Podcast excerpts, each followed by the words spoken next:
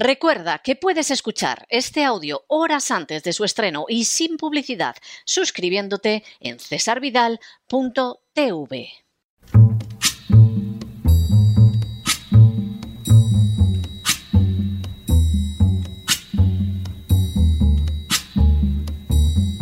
La voz con César Vidal, desde el exilio. When the night has come and the land is dark and the moon is the only light we'll see. No, I won't be afraid. Oh, I won't be afraid just as long as you stand, stand by me. Muy buenos días, muy buenas tardes, muy buenas noches y muy bienvenidos a esta nueva singladura de la voz. Soy César Vidal, hoy es el jueves 13 de enero de 2022 y me dirijo a los hispanoparlantes de ambos hemisferios, a los situados a uno y otro lado del Atlántico y como siempre lo hago desde el exilio.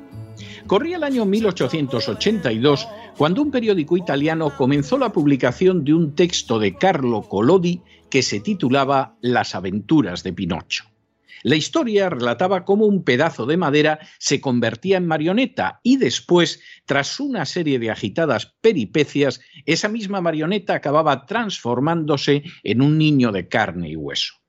Para alcanzar esa condición, el pobre Pinocho tenía que ir aprendiendo de experiencias no pocas veces amargas, como cuando el gato y el zorro no solo intentaban engañarlo recurriendo a todo tipo de mentiras y trapacerías, sino que además procedían incluso a ahorcarlo para apoderarse de sus posesiones.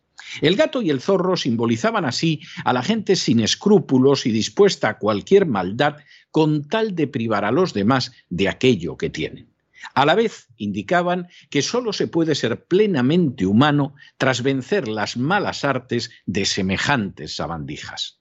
Dejarse engañar por gente de esa estofa moral es el camino directo para acabar en el desastre. Desactivarlos y vencerlos es el camino para convertirse en un ser humano cabal, como al final sucedió con Pinocho. En las últimas horas hemos tenido nuevas noticias sobre el antiguo ministro de Hacienda español Cristóbal Montoro, que ha pasado por la República Dominicana en uno de sus viajes de negocios. Sin ánimo de ser exhaustivos, los hechos son los siguientes. Primero, en el año 2011 resultaba más que previsible que el Partido Popular llegaría al poder en España y que se convertiría en ministro de Hacienda Cristóbal Montoro. Aprovechando esa situación, Montoro convocó cenas con empresarios de enorme relevancia a la que asistían los abogados de su gabinete de asesoría fiscal y en la que se repartían tarjetas para que acudieran los empresarios al despacho fundado por Montoro una vez que se convirtiera en ministro de Hacienda. Segundo, en la primera sesión de gobierno del Partido Popular, Montoro llevó a cabo la creación o subida de más de 50 impuestos. Y a pesar de que el Partido Popular se presentaba como de centro derecha, superó en ese mismo día las ambiciones fiscales del Partido Comunista de España. Tercero, no contento con aquella salvaje subida de impuestos, Montoro fue impulsando una serie de medidas que chocaban frontalmente con la legalidad española e internacional.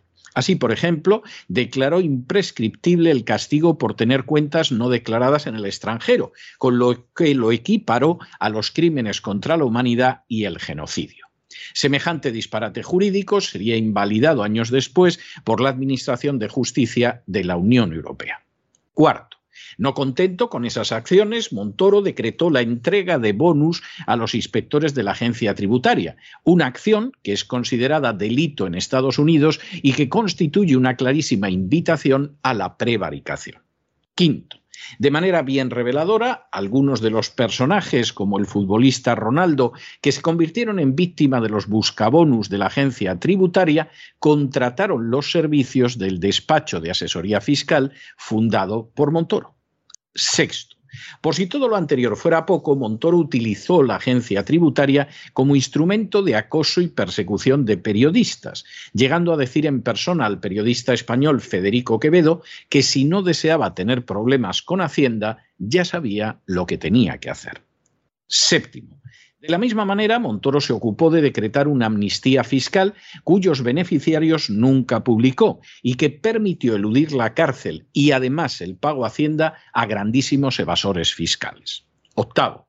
Igualmente, Montoro consiguió que España fuera la única nación del mundo que no publicó los nombres de la famosa lista Falciani formada por evasores de impuestos en Suiza. Noveno. Los efectos de la política de Montoro en el terreno económico y social fueron verdaderamente pavorosos y se tradujeron en la destrucción de decenas de miles de pequeñas y medianas empresas, en la pérdida de empleo de más de dos millones de españoles, en un déficit desbocado y en un aumento de la deuda pública que por primera vez en siglos superó el 100% del Producto Interior Bruto. De hecho, habría que retrotraerse al desastroso reinado de Felipe II, en que se produjeron cuatro bancarrotas, para dar con un desastre hacendístico semejante al creado por Montoro en sus nefastos siete años como ministro de Hacienda en España.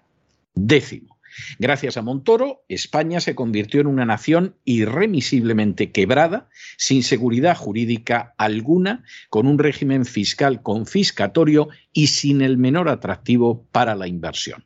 De hecho, a su sucesora en el cargo solo se le puede acusar de haber continuado el camino de Montoro. Un décimo. Como consumación de las actividades desastrosas de Montoro al frente del Ministerio de Hacienda, hay que señalar que al fin y a la postre reconoció en sede judicial que había financiado el golpe de Estado en Cataluña, a pesar de lo cual no se le ha iniciado hasta la fecha ningún tipo de acción judicial por alta traición y malversación de caudales públicos. Dodécimo.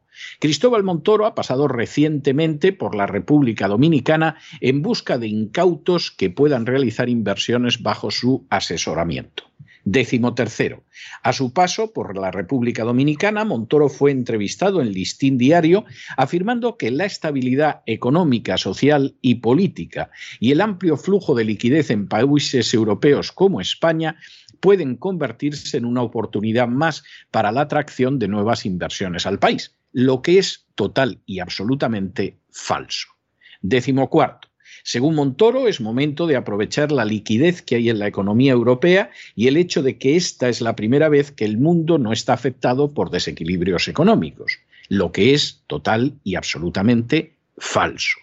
Décimo quinto, Montoro añadió que estamos en la recuperación sin que se haya acabado la pandemia y que España tiene inversiones en el mundo, en Europa y en América Latina, así como lazos importantes que hace 25 años no tenía y que hay que poner en valor, lo que es total y absolutamente falso.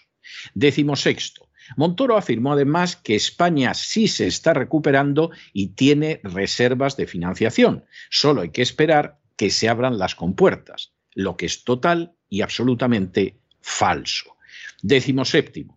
En un intento por enmascarar la pésima situación económica que atraviesa España, Montoro señaló que en 2019 España recibió más de 84 millones de turistas con una gran participación en el empleo y en la economía, lo cual es una verdad que oculta una terrible realidad y es el desplome del sector turístico en los años 2020 y 2021. Décimo octavo. Montoro recalcó también a su paso por la República Dominicana que la gran diferencia de esta crisis con otras es que las instituciones han reaccionado y se observa la eficacia de las medidas con una alta liquidez, añadiendo que la República Dominicana tiene un potencial de atracción de esa liquidez de esa financiación alto. Y décimo noveno, Montoro destacó las relaciones y los lazos económicos de España y República Dominicana, que mantienen un idioma común y cuyas culturas son parecidas, además de que comparten su forma de ver la vida con relación a otras naciones europeas. La figura de Cristóbal Montoro es, sin ningún género de dudas, una de las más siniestras y dañinas de las últimas décadas de la historia de España.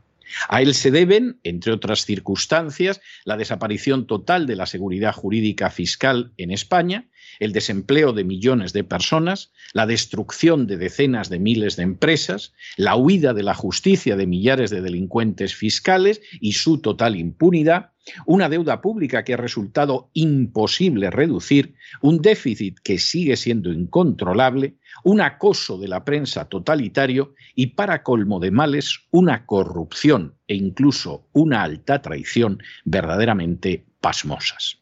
En cualquier nación civilizada, Montoro estaría en prisión sin ningún género de dudas. En España se dedica a seguir ejerciendo funciones de conseguidor disfrazadas de inversiones. Pero Montoro no ha sido jamás un asesor honrado, sino un buscavidas a la caza de comisiones. Lejos de asemejarse a un profesional decente, en realidad es como el gato y el zorro de Pinocho. Puede así aparecer por la República Dominicana, mintiendo descaradamente sobre la situación económica en España y sobre todo afirmando terribles falsedades como que la recuperación económica es una realidad cuando lo cierto es exactamente todo lo contrario, o diciendo que existe seguridad jurídica cuando él mismo fue el responsable directo de aniquilarla de manera total. A la búsqueda de una comisión, Montoro sería capaz de decir que es hermano del mismísimo Jesús sin que le temblara más que de costumbre su gangoso tono de voz. Que no se engañe nadie en la República Dominicana. Escuchar a Montoro a la hora de hacer negocios es actuar como un inocente Pinocho asediado por esos dos inveterados sinvergüenzas que son el zorro y el gato. Con una gran diferencia. Montoro ha causado muchísimos más desastres económicos a millones de personas de los que podría causar el gato incluso a lo largo de sus siete vidas. Si desean sobreguardar su patrimonio, su hacienda, su dinero, amigos dominicanos, no se les ocurra jamás escuchar a Cristóbal Montoro. Porque primero los mentirá como tiene por costumbre y como ha hecho a su paso por la República Dominicana, y luego intentará lanzar sus inmundas zarpas sobre el dinero de ustedes para quitárselo con el mayor descaro. Pero no se dejen llevar por el desánimo o la frustración, y es que a pesar de que los poderosos muchas veces parecen gigantes, es solo porque se les contempla de rodillas y ya va siendo hora de ponerse en pie. Mientras tanto, en el tiempo que han necesitado ustedes para escuchar este editorial, la deuda pública española ha aumentado en cerca de 7 millones de euros, un camino desastroso en el que tuvo un papel fundamental ese sujeto indecente llamado Cristóbal Ricardo Montoro. Muy buenos días, muy buenas tardes, muy buenas noches. Les ha hablado César Vidal desde el exilio. Que Dios los bendiga.